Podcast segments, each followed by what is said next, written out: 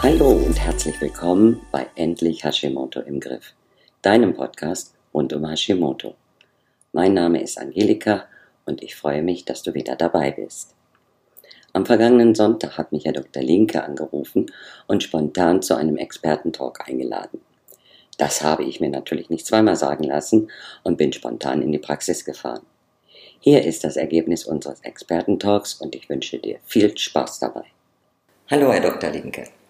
Hallo, liebe Frau Jäger, liebe Zuhörerinnen und Zuhörer.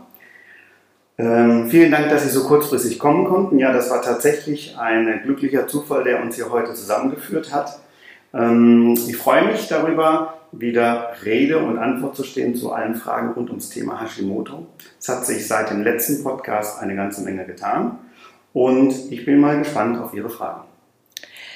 Ja, dann fangen wir mal mit einem ganz wichtigen Thema oder einem sehr wichtigen Thema meiner Hörer an. Dazu haben mich einige Fragen erreicht. Und zwar geht es nochmal um das Thema Impfung, also Corona-Impfung.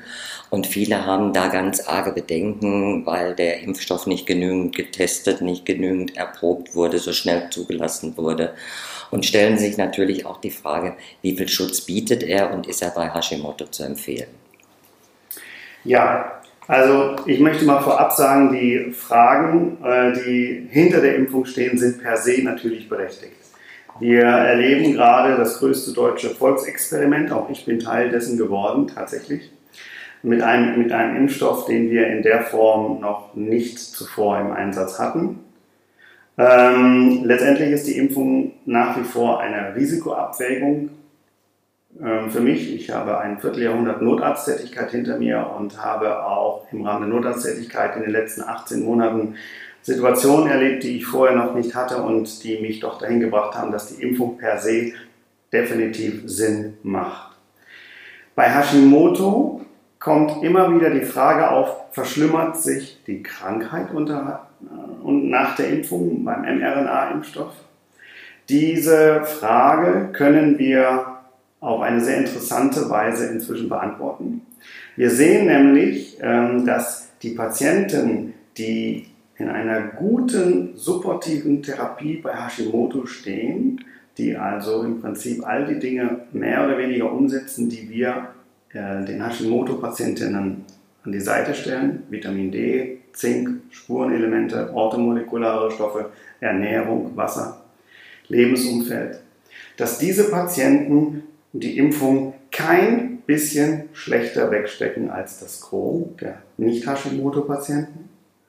Dagegen kriegen wir ähm, zunehmend neue Patientinnen, die von extern kommen, die das nicht, die keine supportive Therapie gehabt haben, die tatsächlich unter den Folgen der, der Impfung, insbesondere nach der zweiten Impfung, etwa vier bis sechs Wochen leiden und die dann auch eine subjektiv wahrgenommene Verschlimmerung der Symptome berichten, die wir natürlich nicht nachvollziehen können, weil wir die, den Erstbefund nicht haben, weil es neue Patienten sind. Dann könnte es ja doch sein, dass es ein wenig gewirkt hat, äh, wenn ich dem einen oder anderen eben halt auch mal bei der Wahl nach Ärzten den Tipp gegeben habe, mal drauf zu gucken, steht vielleicht Naturheilkunde mit auf dem Portfolio und äh, bitte keinen Hausarztvertrag. Das habe ich also definitiv meinen Kunden und äh, Hörern immer wieder ans Herz gelegt, weil es eben halt äh, auch aus meiner Sicht immer sehr wichtig ist, alle Werte zu kennen, weil man darauf Einfluss nehmen kann. Und darauf basiert ja letzten Endes, was jetzt die gute Einstellung und dergleichen auch ausmacht, äh, mein Konzept, wo ich also sage, Leber erholen, Nebenniere äh, stärken und den Darm in Ordnung bringen. Äh, dann kann man auch Nährstoffmängel beseitigen und kommt auf, eine gute, auf einen guten Zielweg, äh, der durchaus auch Remissionen ermöglicht. Ja, Frau Jäger, da bin ich mit Ihnen absolut d'accord. Ähm, wir erleben in den Neuzugängen der Patienten ähm, äh, zwei Dinge. Wir erleben zum einen Patientinnen, die extrem aufgeklärt sind über das Thema Hashimoto, die neu zu uns stoßen, die ähm, irgendwo von uns gehört haben, von von sehr weit her teilweise, die schon die ganze supportive Therapie, die Sie angesprochen haben, durchführen, die ihren Hausarzt meist weit hinter sich gelassen haben, Hausarzt, Hausärzte, die äh, in der Regel mit einer TSH-Bestimmung zufrieden sind. Und wenn der TSH-Wert von einer 35-Jährigen 3,24 ist und der Hausarzt ihr dann vermittelt, das ist völlig in Ordnung, ähm, und die Patientin fühlt sich aber nicht entsprechend und hat eine hochaktive Hashimoto, dann führt es bei diesen Patientinnen dazu, dass die sich natürlich selber auf den Weg machen, teilweise die vorgegebenen Schilddrüsendosierungen verdoppeln, von, diese vom Hausarzt äh, auf den Weg gekriegt haben, ohne das dem Hausarzt zu sagen, und eine ganze Palette supportiver Therapien machen, ohne dass der Hausarzt davon etwas weiß. Und diese Patientinnen, das sind oft die hochaufgeklärten Patientinnen, kommen dann hier und äh, das ist das eine Kollektiv, was wir zunehmend äh, kriegen. Diese Patientinnen sind so gut unterwegs, in der Regel, da musst du nicht mehr viel machen als Arzt, da kannst du noch hier und da ein bisschen reinschauen, ein bisschen Omega-3 noch gucken, unter Umständen ein bisschen Zink, aber die sind sehr, sehr, sehr gut unterwegs. Diese Patientinnen hat es vor zehn Jahren in der Menge noch nicht gegeben. Und daran sehe ich, dass Leute wie Sie, Frau Jäger, äh, dazu beitragen, dass das Bewusstsein für die Hashimoto deutlich, das Bewusstsein sich deutlich weiterentwickelt. Das kann man kann ich ganz klar nachvollziehen. Die zweite Gruppe, das sind eben jene Patientinnen, die das nicht machen, die leider auch einen Hausarzt haben, der sich mit dem Thema nicht beschäftigt hat und die aber ähm, in eine inflammatorischen Zustand der Erkrankung sich hereinmanövriert haben durch Ernährung, durch die klassische Ernährung, so wie wir sie kennen, und ähm, die dann hier aufschlagen mit TSH-Werten und Antikörpern und einem Ultraschallbild, das sich gewaschen hat, also eine hochaktive Hashimoto, die man erstmal komplett ähm, abholen muss, da wo sie sind und einen systemischen Neuaufbau machen muss. Und wie gesagt, die leiden zum Teil auch unter den Folgen der Impfung. Ich habe auch, äh, wir hatten ja schon beim letzten Mal darüber gesprochen, dass Hashimoto ja eigentlich keine Schilddrüsenerkrankung mhm. ist, sondern ja. eine systemische Erkrankung ja. des Immunsystems. Ich bin in letzter Zeit, weil ich mich eben halt auch mit dem Thema Schmerz beschäftigt habe, äh, zunehmend auch dazu übergegangen, dass ich gesagt habe, Hashimoto ist eine Entzündungserkrankung. Ja. Weil in, in den meisten Fällen liegen also auch hohe Entzündungswerte vor. Ich kann das absolut nur bestätigen, Frau Jäger. Ähm, Hashimoto ist in der Regel heutzutage ein Erkrankungsmuster, was als globale Inflammation des Körpers zu sehen ist. Es gibt Ausnahmen, es gibt Fälle, wo die Entzündung sich zirkumskript, also umschrieben um die Schilddrüse abspielt. Das kriegen Sie aber nur raus mit einer sorgfältigen Analyse und einem Ultraschall. Ähm, wo also der, der, der Fokus so im klassischen Sinne, wie wir das früher gelernt haben, auf der Schilddrüse liegt. Aber das sind die Ausnahmen. Ähm, wir sehen inzwischen ein breitbasiges Entzündungsmuster und in dem Maße, wie wir uns auch weiter verfeinern, äh, labortechnisch und mit unseren Untersuchungsmethoden, in dem Maße blättert sich auch das Entzündungsmuster in den verschiedensten Organstrukturen des Körpers auf und in den Zellmustern. Ähm, und da werden wir nach meiner Überzeugung in den nächsten Jahren noch viel erleben. Wenn, wenn man sich mit dem Thema Hashimoto ernsthaft beschäftigt, diesem Systemzustand Hashimoto, wie ich es gerne nenne, dann wird man irgendwann an sehr grundlegende Themen des eigenen Lebens herangeführt, weil sie können nicht mehr so weitermachen wie vorher. Und da setzt auch unser, unsere äh, langfristige Therapie an, wenn die Patienten mitmachen. Ja, wenn wir bei Entzündungen sind, dann kommt man irgendwie automatisch äh, darauf, dass äh, bei Entzündungen einerseits wird also werden Mittel empfohlen, wie also natürliche Mittel, die ohne Nebenwirkungen sind, wie Kurkuma wegen des Kurkumins. Auf der anderen Seite aber eben halt auch sehr stark äh, als Antioxidant, wie auch eben halt von den von den Fettsäurenzusammensetzungen Omega-3. Mhm.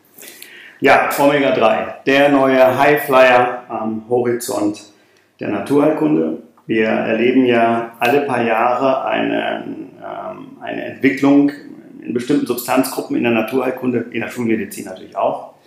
Ähm, und jetzt ist Omega-3 gerade der Highflyer.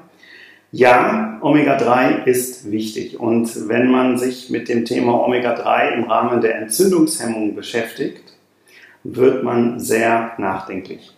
Wir haben ja schon seit vielen Jahren pflanzliches Omega-3 im Einsatz.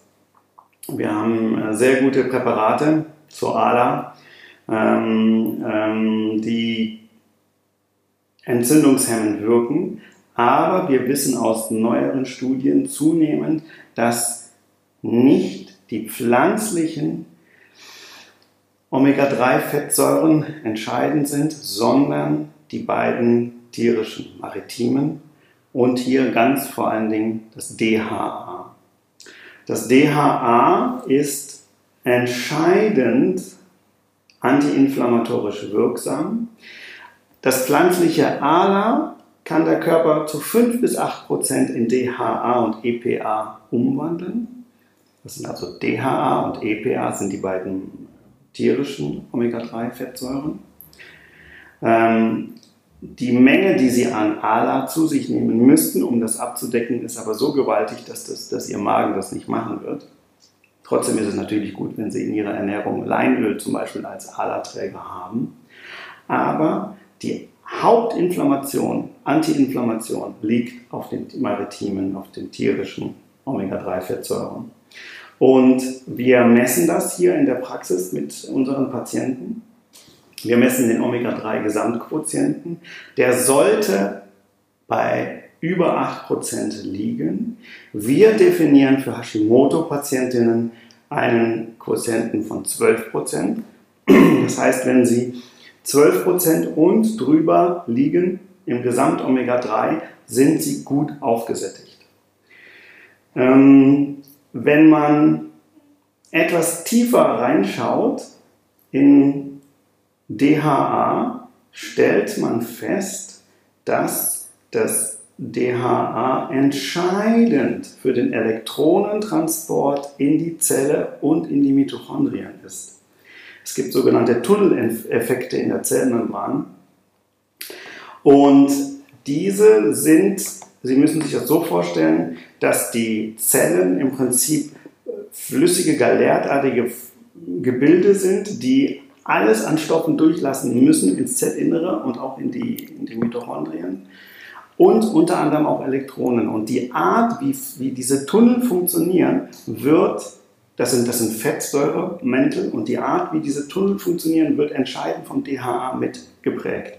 Das heißt, wenn Sie einen hohen DHA Quotienten in ihrer Nahrung haben, wenig Transfette, viel maritime äh, Omega-3-Fettsäuren, sind ihre Zellmembranen liquid, ihre, ihre Tunneleffekte gut und ihr gesamtes Organsystem vom Inneren heraus kann besser arbeiten. Der Elektronentransport funktioniert und der Elektronentransport ist letztendlich in seiner letzten Konsequenz hm, die Basis von allem. Unsere Medizin, wie wir sie in der Naturheilkunde antiinflammatorisch verstehen, ist in letzter Konsequenz Elektronenmedizin. Das heißt, wenn wir uns in einem Milieu bewegen, was elektronenreich ist, was dafür sorgen kann, dass Elektronen in unser System, in unser biologisches System im Körper einfließen können, geht es uns gut haben wir eine hohe Reduktivität.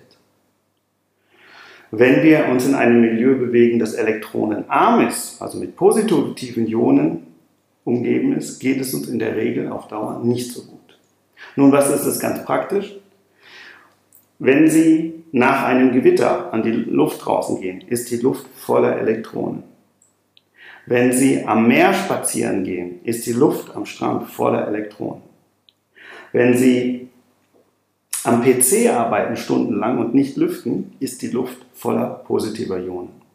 Und schon aus, dem, aus der Auszählung heraus, aus der Aufzählung heraus können Sie intuitiv selber sagen, wo Sie sich aufhalten würden, weil der Körper nimmt das wahr. Und so ist es letztendlich auch in unserer Nahrung. Wenn die Nahrung elektronenreich ist, dann haben wir wesentlich bessere Ausgangs, eine wesentlich bessere Ausgangszustand für ähm, antiinflammatorische, für die Bekämpfung von Inflammation, als wenn wir uns elektronenarm ernähren. Also was ich jetzt gerade sehr spannend fand, war eben halt die, Ihre Ausführung zu Elektronenmedizin und Elektronen und elektrisch geladen. Mich erinnert das an ein Buch, The Body Electric, mhm. äh, von einem Professor Dr. Becker oder so ähnlich, der mal für den Nobelpreis vorgeschlagen war und bringt mich auch so ein klein wenig in die Richtung äh, eines kleinen Gerätes, was mir kürzlich begegnet ist, der Healy der nämlich wiederum über seine Frequenzen äh, die Möglichkeit schafft, ist also praktisch Bioresonanz, individualisierte Mikrostromfrequenzen, um Disbalancen in unserer Körperelektrik, in unserem bioenergetischen Feld positiv zu beeinflussen, um durch diese Balance positive Effekte hervorzurufen. Das würde für mich jetzt auch bedeuten, dass ich zum Beispiel die Aufnahme von Nährstoffen oder bestimmte äh, Stressfaktoren dadurch ein klein wenig beeinflussen kann, dass mein Körper besser damit umgehen kann. Ist das für Sie äh, Voodoo oder? Äh Nein, also ähm, ein, es ist sehr interessant, dass Sie das jetzt ansprechen. Als ich ähm, mir Gedanken über diesen Podcast gemacht habe, habe ich Ihnen versucht, ohne in Unkenntnis, dass Sie jetzt mit, ähm, äh, mit informativen Medizin ankommen, ähm, äh, habe ich gedacht, ich, wie kann ich Ihnen heute beibringen, dass ähm, Hashimoto wird irgendwann metaphysisch. Ja? Nein, es ist kein Voodoo für mich. Ich bin mir sehr sicher, dass wir uns im informativen und quantenbiologischen Bereich weiterentwickeln werden. Das wird kommen. Ähm, dazu braucht es aber diesen berühmten Paradigmenwechsel, der wird Stück für Stück kommen. Ähm, wir werden mit Sicherheit noch erleben, wie mehr und mehr medizinische Anwendungen zur Frequenz, Mikrostrom, zur Bioinformation, zur, mit Quanten, mit Lichtquanten, ähm, es konkrete Anwendungen wird geben, die auf uns einwirken. Alles wirkt auf uns ein. Alles. Ja? Wir sind, wenn man das Bild vergleichen darf, nicht das Blatt Papier, sondern wir sind das Wasserzeichen auf dem Blatt Papier. Das ist, das ist unser, wir stehen in einem einzigen Quantenfluss. Unser gesamtes Leben ist in, in einer informativen Hülle verpackt, eine Durchströmung von Quantenzuständen und Energiemustern. Das ist das letzte, in der, Wahrheit letzte Schluss, so wie wir das in unserem Verstand erfassen können. Und von daher machen solche und andere äh, informative ähm, Verfahren durchaus, durchaus Sinn und haben ihre Berechtigung. Bevor Sie damit aber anfangen, würde ich empfehlen, dass man ähm, beim, bei der Hashimoto ein umfassendes Konzept aufstellt. Das ist, wenn Sie zum Beispiel jetzt neu zu uns kommen als nicht voll aufgeklärte Patientin, würden wir erst einmal empfehlen eine Analyse der Situation. Wo stehen Sie? Welche Belastung haben Sie? Wenn Sie sich das Bild eines, eines Fasses vorstellen, dieses Fass ist 45 Jahre alt, hat sich angereichert mit allem möglichen Dreck durch Ernährung, durch unsere Umwelteinflüsse und Sie kommen jetzt zu dieser Entscheidung, ich möchte dieses Fass mit frischem Wasser füllen. Dann werden Sie auch nicht hingehen und gleich das Fass auskippen und frisches Quellwasser reinfüllen. Nein, Sie werden erst einmal gucken, woraus besteht der Bodensatz, woraus besteht die Verschmutzung. Wie ist die Situation? Weil sonst haben Sie gleich wieder kontaminiertes Wasser. Und das machen wir. Wir machen also eine Analyse der Situation neben den klassischen Schilddrüsenwerten, ähm, Anti-TPO, Anti-TGA, äh, als Hashimoto-Kontrollwerte, Ultraschall. Neben dem gehen wir in eine Analyse über Stressorenwerte wie das oxidierte LDL, wie Schwermetallbelastungen, Glyphosat ist ein Thema, wir können Glyphosat inzwischen messen ähm, und, und, und. Wir gucken, wo sind also Blockaden im System, die einen systemischen Aufbau erstmal erschweren, also der Dreck in der Tonne.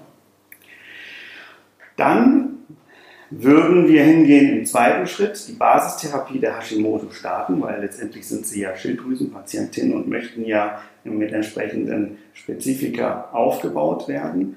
Und wir würden in die Aus, im dritten Schritt, das geht nahtlos ineinander über, in die Ausleitung der Fremdstoffe gehen. Ähm, das ist ein Vorgang, der individuell 6 bis 18 Monate dauern kann, je nachdem, wie weit sie kontaminiert sind. Und der natürlich voraussetzt, dass sie sich in der Zwischenzeit nicht weiter kontaminieren. Wenn Sie also weiterhin rauchen, zum Beispiel also kontinuierlich rauchen, dann ist das so, als würden wir einen Waldbrand auf der einen Seite löschen und Sie zündeln am anderen Ende, dann ist das nicht so geschickt. Ja? Für die Ausleitung der Fremdstoffe und den, den Aufbau brauchen wir gute Grundsubstanzen, in erster Linie Ernährung und gutes Wasser. Und nein an alle Schworben, Hahnenwasser ist nicht das beste Wasser, auch wenn es anders verkauft wird. Ja? Ähm, Sie brauchen ein äh, feinklastriges Wasser ungeprägter Natur, was einen minimale Aufladung mit Mineralien hat. Ja? Ähm, wir können auch einen Porsche mit vier Ersatzrädern fahren, der fährt auch, aber dann haben Sie keinen Porsche, Sie wollen ja das Beste haben. Und dafür empfehlen wir ganz klar feinklastriges Wasser. Da gibt es verschiedene äh, Sorten, will ich jetzt keine Werbung machen. Wenn Sie das machen und die Ausleitung funktioniert, wie gesagt über den Zeitraum, den ich gesagt habe, dann steigen wir schon in die vierte Stufe ein und gehen in gezielte Spezifika. Und ähm, da möchte ich neben der orthomolekularen Medizin heute mal noch auf das Zink hinweisen, weil das Zink ist eine Substanz, die umfassend als Mineralstoff für die Regulation des Immunsystems zuständig ist. Zink ist ein Musterschüler der Naturheilkunde. Wir brauchen bei jeder Infektlage, wir brauchen bei jeder Inflammationslage Unmengen an Zink. Und dann kann ich Ihnen gleich mal sagen, vergessen Sie in der Stoßtherapie die gängigen Dosierungen. Wir gehen also teilweise in Stoßtherapien, äh, in, in Hochdosis Zinktherapien rein, die wir allerdings unter ärztlicher Aufsicht äh, durchführen. Wir wissen aus Reihenuntersuchungen, dass etwa 40 Prozent der Hashimoto-Patientinnen einen versteckten Zinkmangel haben. Den kriegen sie aber nur mit spezieller Blutanalyse zu sehen. Und sie brauchen Zink. Sie brauchen Zink als Hashimoto-Patientin mehr noch als jede andere. Wie das, sehen, wenn ja. ich da mal kurz mhm. einhaken darf, wie sehen Sie da die Kombination? Also ich bin ja auch ein großer Fan von Dave Asprey mit seinem Bulletproof-Konzept. Äh, ah. Und er weist also hin und wieder eben halt auch darauf hin, Zink in Verbindung mit Kupfer. Ja, ja, da, das macht durchaus Sinn bei manchen Patienten. Ja, das macht tatsächlich durchaus Sinn. Die sind synergistisch unterwegs, die beiden. Was mir wichtig ist, wenn Sie mit Zink arbeiten, ähm, würde ich Ihnen empfehlen, den Schwerpunkt der Einnahme in die Nacht zu legen. Also wir machen mit unseren Patienten ähm, in der Zinkmittel- bis Dauertherapie eine Einnahme von mehreren Tabletten ab 22 Uhr mit gutem Wasser, weil das über den Leberstoffwechsel letztendlich läuft und dort äh, in der Nacht die äh, beste Verwertbarkeit des Zinks vorliegt. Das ist ein toller Hinweis, weil häufig kommen ja eben halt auch die Fragen, auch beim, in meinem mhm. Programm, mhm. wann nehme ich denn was am besten? Mhm. Genau. Also danke nochmal, Jäger, für den Hinweis. Nicht alles zusammennehmen. Das sollte wirklich in die Hand eines erfahrenen Therapeuten, sonst produzieren Sie am Ende teuren Stuhlgang. Ähm, machen Sie das, man kann das, wir wissen das inzwischen sehr genau, man kann das sehr genau zeitlich ab, abpassen, ähm, wie man das aufeinander optimal einstimmt. Das, ähm, das geht ohne Probleme. Und da gehört Zink als Dauertherapie in die Nacht. Und insbesondere möchte ich allen schwangeren Hashimoto-Patientinnen das ans Herz legen, bitte, bitte, bitte, bitte nimmt von Beginn an der Schwangerschaft jeden Abend zwei Zink. Ihr tut eurem Kind einen Riesengefallen damit, ähm, weil Zink über die antiinflammatorischen Eigenschaften hinaus das Spuren, wenn der Mineralstoff ist, Spurenelement mag ich schon gar nicht mehr dazu sagen, der Mineralstoff ist, der für die Vernetzung und den Zusammenschluss der Zellverbände notwendig ist.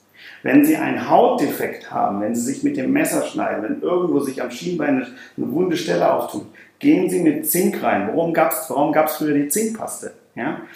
Wenn Sie das systemisch einführen, führen Sie das von innen rein. Zink ist entscheidend. Und bei der Schwangerschaft wissen wir das, wird sich das lohnend auswirken. Bei, den, bei diesen Spurenelementen oder auch Mineralstoffen, es taucht auch sehr häufig die Frage auf, ja, bei Hashimoto darf ich doch kein Jod. Ah. Äh, wobei ich also auch dazu neige, dass ich sage, also Jod wird auch bei Hashimoto benötigt. Ja. Äh, den normalen Fischkonsum, den darf man durchaus mhm. sowieso äh, problemlos nehmen, weil da ist viel zu wenig Jod drin aber wo ich immer darauf hinweise, dass man nicht Jod einfach supplementieren sollte, sondern bei seinem Arzt eben okay. halt testen lässt, besteht eine aktive Schilddrüsenentzündung, denn dann ist es kontraproduktiv. Auf den Punkt gebracht, Frau Jäger. Danke für, die, danke für diesen äh, Steilvorlage. Jod. Jod ist äh, für mich eines der spannendsten Themen rund ums Hashimoto, äh, rund um die Hashimoto-Thyreoiditis momentan äh, nach der Omega-3-Fettsäure. Wir sind als Hashimoto-Therapeuten zunehmend gewogen, dem Jod positiv zu begegnen. Aber es ist genauso, wie Sie sagen, man muss genau differenzieren, in welchem Stadium der Hashimoto befindet sich die Patientin. Haben wir eine Frühform mit hochaktivem Entzündungsmuster im Ultraschall und entsprechend unter Umständen entsprechenden Antikörpern, dann bleiben wir bei einer relativen Jodrestriktion. Je besser sie aber eingestellt ist, je mehr, je mehr ihre, ihr Erkrankungsmuster gehandelt ist und je besser sie das Ganze im Griff haben, in dem Maße können sie mit dem Jod unter Selenschutz einsteigen. Also es gibt bei uns, bei den Hashimoto-Patientinnen, kein, keine Empfehlung für Jod ohne Selenase, also Selen, mhm. also Natriumselenit, so will ich sagen. Ich will keine Werbung machen, Natriumselenit. Ja ähm, dann können Sie auch mit dem Jod einsteigen. Tatsächlich, Jod ist essentiell. Wir messen äh, das Jod im ähm, 24-Stunden-Urin teilweise und sehen dort, dass es ähm, dramatische Verbesserungen der Stoffwechselsituation manchmal nochmal hervorrufen kann, wenn man schon denkt, man hat eigentlich alles ausgereizt. Aber das gilt nicht für die, aktuelle, für die frische akute Entzündung tatsächlich nicht. Das bleibe ich, da bleibe ich auch bei meinem Standpunkt, ähm, dass man mit dem Jod sehr vorsichtig umgehen sollte. Wir raten in diesem Stadium zum Beispiel auch ab von ähm, japanischen oder koreanischen Algenkuren, die sie können mit einer einzigen Algenmahlzeit den Jodkonsum des ganzen Monats abdecken für einen Europäer. Das ist tatsächlich möglich und wird ja auch in manchen äh, Foren äh, forciert. Das würden wir nur empfehlen, wenn Sie hm, postakut inflammatorisch stehen. Ja, es sind ja teilweise äh, tatsächlich auch etwas, manchmal hanebüchende Tipps dabei. Ich habe äh, immer ein großes Problem mit dem heiß gelobten Selleriesaft weil ich weiß, dass Sellerie auch Allergene enthält. Nicht umsonst steht auf manchen Lebensmittelverpackungen kann Spuren von Sellerie enthalten. Das steht da ja nicht aus Jux und Dollerei drauf. Und dass eben halt Sellerie auch äh, Oxalat enthält. Und wenn ich das aus frisch gepresstem Sellerie nehme, dann habe ich eine hochkonzentrierte Oxalat- und Allergenbombe. Die würde ich nicht unbedingt bei Hashimoto empfehlen. Mhm, okay, kann ich mit d'accord gehen, ja. Mhm. Deswegen kriege ich da immer, ich sage, bitte keinen Selleriesaft. Mm, ich möchte noch zum Abschluss auf den letzten Punkt kommen. Ähm, das ist die umfassende Lebensumfeldbereinigung. Also nehmen wir mal an, Sie haben alle vier Stufen unseres Konzepts durchlaufen und jeder Mensch steht bekanntlich woanders in seinem Leben, in einer anderen Lebensphase, in einer anderen Lebenssituation. Sie machen aber alles richtig. Wir haben dieses Fass gereinigt, ausgekehrt, wir haben die Ausleitung durchgeführt, wir haben die systemischen gezielten Spezifika eingesetzt, wir substituieren sie, sie merken das auch. Ich kann Ihnen garantieren, dass Sie dies merken werden. Die, ihre Lebensqualität verändert sich spürbar. Das kann man, das wage ich hier so zu sagen. Natürlich kann ich ja nur bestätigen. kann ich ja nur bestätigen, ist ja bei mir nicht anders. Es ist immer etwas ne? gewagt, sowas hier in die Welt rauszuposaunen, aber ich denke, die Zeit ist reif, dass man das auch sagen kann. Wir können das sehen, klar, das Leben läuft nie linear, es läuft immer in Wellenmustern äh, und es gibt Rückschläge und alles, aber die Tendenz, wenn Sie das umsetzen, das können wir heute sagen, die Tendenz zeigt nach oben. Wenn Sie das alles machen, kommen Sie zur zweiten Seite der Hashimoto, und das ist der Bereich, wo ich dann auch sage, es wird metaphysisch, das ist diese umfassende Lebensfeldbereinigung, weil wir die Hashimoto von Anfang an als, als Krankheitsmuster sehen, das ins Physische und ins Nicht-Physische reinreicht, ins Wahrhaft-Seelische. Sie können mit der besten Substitutionstherapie der Welt durch die Gegend laufen. Wenn Sie sich morgens aus dem Bett quälen, sich über den Nachbarn äh, ärgern, der Sie zugepackt hat, der Arbeitsplatz ist Katastrophe und Sie gehen mit einem Groll durch den Tag, dann werden Ihre gesamten Systeme nach innen, wirks, nach innen wirkend ähm, Ihnen äh, einen Strich durch die Rechnung machen, was die Aufnahme geht. Ja, das ist tatsächlich so. Wir brauchen beide Seiten. Also schauen Sie äh, nach in Ihrem Leben, wenn Sie das möchten. Wo können Sie Lebensumfeldbereinigung machen, konkret? Wo können Sie als mündiger, bewusster Mensch und Erdenbürger Dinge aus ihrem Leben herausnehmen, die ihnen nicht gut tun. Das ist ein ganz interessanter Aspekt, weil, sag mal, das ist zum Beispiel bei mir auch mit Teil des, äh, meines Nebennierenprogramms, äh, weil wir da also auch nochmal in die Suche und Analyse gehen, was tut mir gut, was tut mir nicht gut die Dinge zu verstärken, die mir gut tun und die zu mindern, die mir nicht gut tun. Nun gibt es natürlich manche Dinge, die man auch zumindest nicht kurzfristig ändern kann. Ich sage mal beispielsweise eine bestimmte Jobsituation, die man aushalten muss, aber dazu eben halt auch einen Ausgleich zu schaffen mhm. oder auch Wege zu finden, innere Wege zu finden, äh, diese Dinge nicht zu sehr an sich heranzulassen. Das ist ein Lernprozess, der zum Beispiel im Nebennierenprogramm, weil da war es für mich der Schwerpunkt eigentlich, dass diese Stresssituationen eben halt immer zulasten der Nebennieren gehen, äh, sodass ich das da also mit eingebunden habe. Ja, ja gehe ich absolut mit d'accord. Das ist äh, sehr vielfältig, das Thema. Aber die meisten Patientinnen sind dreimal sieben und haben schon ein paar Jahre auf, ähm, gelebt und können das Leben auch schon beurteilen. Was ihnen da manchmal hilft, ist, wenn Sie sich wie in einen Hubschrauber setzen und mal 200 Meter über Ihre Köpfe stellen und sich Ihr Leben mal von oben aus neutraler Sicht wie im, wie im Film anschauen. Und dann wissen Sie, wenn Sie eine ruhige Zeitphase sich dafür einräumen, dann wissen Sie relativ schnell, wenn Sie sich Ihr ganzes Leben anschauen, was tut Ihnen gut und was nicht. Das ist manchmal unbequem, aber letztendlich ist immer die Frage, wo möchten Sie hin? Und wir ermutigen unsere Patienten, sich diesen Grundsatz zu Herzen zu nehmen, lassen Sie nur das Beste in sich rein und das Beste aus sich raus. Und dazu gehört auch das Lebensumfeld.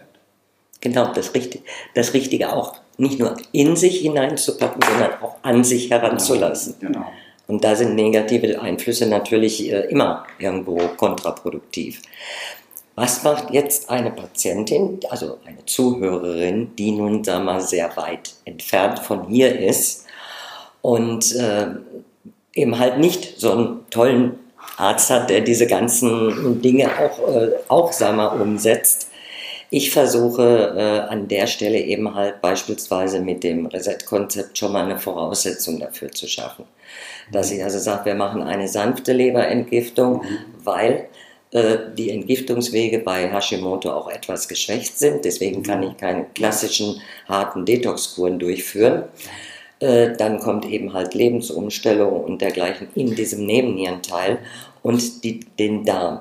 Weil dann kann ich eventuell auch mal mit, äh, mit, mit einem schlecht, ich will jetzt nicht sagen schon einem schlechteren Arzt, aber sagen, wenn ich nicht ganz so in die Tiefe gehen kann, trotzdem mein, mein Lebensgefühl, meinen mein Gesundheitszustand positiv beeinflussen. Das können Sie auf jeden Fall. Und holen Sie sich, das Schöne ist ja in Zeiten des Internets, holen Sie sich Expertise wunderschönen Satz in der Medizin, der auch heute noch 2021 Gültigkeit hat. Wer heilt, hat Recht. Ja? Und wenn Sie das entdecken, was Ihnen gut tut, dann machen Sie das. Also werden Sie zum, ich ermutige Sie, werden Sie zum mündigen Patientin, zum mündigen Patienten und informieren Sie sich. Sie müssen sich natürlich selber auf den Weg machen, aber ich kann Ihnen garantieren, egal in welcher Ecke Deutschlands, Österreich oder der Schweiz Sie wohnen, werden Sie auch vor Ort mehr oder weniger Leute haben, die sich damit umkennen, auskennen, weil das Thema ist umfassend. Wenn Sie heute auf die Straße gehen, können Sie Frankfurt, Zeil, Heidelberg, wo immer Sie, Heilbronn, wo immer Sie langlaufen, Sie werden, können durchzirkeln. Jede sechste Frau hat einen inflammatorischen Hashimoto-Zustand. Jede sechste Frau. Also das Thema ist ubiquitär, wie wir sagen. Und ich tendiere immer mehr dazu zu sagen, dass die, die, die Hashimoto bei den Frauen die am weitesten verbreiteste Autoimmunkrankheit ist, die wir, die wir haben. Die wird auch oft, häufig noch übersehen, aber trotzdem, die Zeiten ändern sich. Also Sie werden auch vor Ort jemanden finden, der Ihnen hilft, mit, mit Sicherheit. Also ich habe vor einigen, vor zwei, drei Jahren hatte ich noch den Kenntnisstand, dass man gesagt hat, hier von wegen, also fast, fast jede äh, zehnte Frau hat einen diagnostizierten Hashimoto, mhm. aber äh, es, die Dunkelziffer liegt so viel höher mhm. äh, und es sind also im Grunde genommen Tausende von Frauen, die nicht wissen, woher ihre Beschwerden kommen. Und äh, ich denke, da hat einiges an Aufklärung schon geholfen. Und an der Stelle sage ich eben halt auch, es hilft auch immer ganz gut, äh, sich an jemanden zu wenden, der selber Hashimoto hat und der Hashimoto auch gut in den Griff bekommen hat. Nicht umsonst habe ich darauf auch äh, letzten Endes mein Konzept aufgebaut, denn sie selbst haben mich ja begleitet bei meinen Selbstversuchen. Mhm. Äh, wenn ich dieses oder jenes ausprobiert habe, waren manchmal auch selbst noch nicht mal überzeugt, ob es hilft, aber es hat geholfen. So ist es. Letztendlich, auch ich bin ja nur ein außerhalb ihres Systems und kann sagen, oh ja, kenne ich, kenne ich nicht. Es gibt viele Dinge, die kenne ich nicht. Das ist ein Universum. Wenn man sich damit beschäftigt und letztendlich haben sie ihren Weg gefunden, Frau Jäger, mit den Dingen, die ihnen gut tun. Und wenn ich sie heute sehe und wie vor fünf Jahren sehe, dann weiß ich, dass das, was sie machen, was immer das ist, wie immer sie das machen, es tut ihrem, ich nehme das als Arzt wahr, es tut ihrem System gut. Ja, und dazu mag ich alle anderen auch ermutigen, machen sich auf den Weg ähm, und schauen Sie, hören sich in Ihrer Umgebung um. Sie werden fündig werden. Das wird funktionieren, da bin ich sicher. Prima. Ja, ich denke mal, das war jetzt wieder ein sehr ausführlicher Podcast, ein, eine interessante Diskussion über neue Dinge, die Ihnen begegnet sind, die mir begegnet sind, zum Beispiel mit dieser Frequenztechnologie. Und äh, ja, das an einem Sonntagnachmittag. Ich darf mich bedanken, dass wir das auf einem Sonntag machen konnten, dass wir das so prima hinbekommen haben. Und ich bin gespannt auf die, auch auf die vielen Rückmeldungen, die sich dann aus dem Podcast wieder ergeben. Vielen Dank, Herr Dr. Ja, gern geschehen, Frau Jäger. Und wenn Sie Fragen haben, melden Sie sich wieder. Auf Wiedersehen. Das war eine geballte Ladung an Wissen und neuen Erkenntnissen. Ich hoffe, es hat dir Spaß gemacht und wir sehen uns bzw. hören uns schon bald wieder bei Endlich Hashimoto im Griff, deinem Podcast rund um Hashimoto. Wenn du Fragen hast, kannst du sie in den Kommentaren hinterlassen oder schreib mir einfach eine E-Mail an ketoleo.ketoleo.de. Ich freue mich darüber.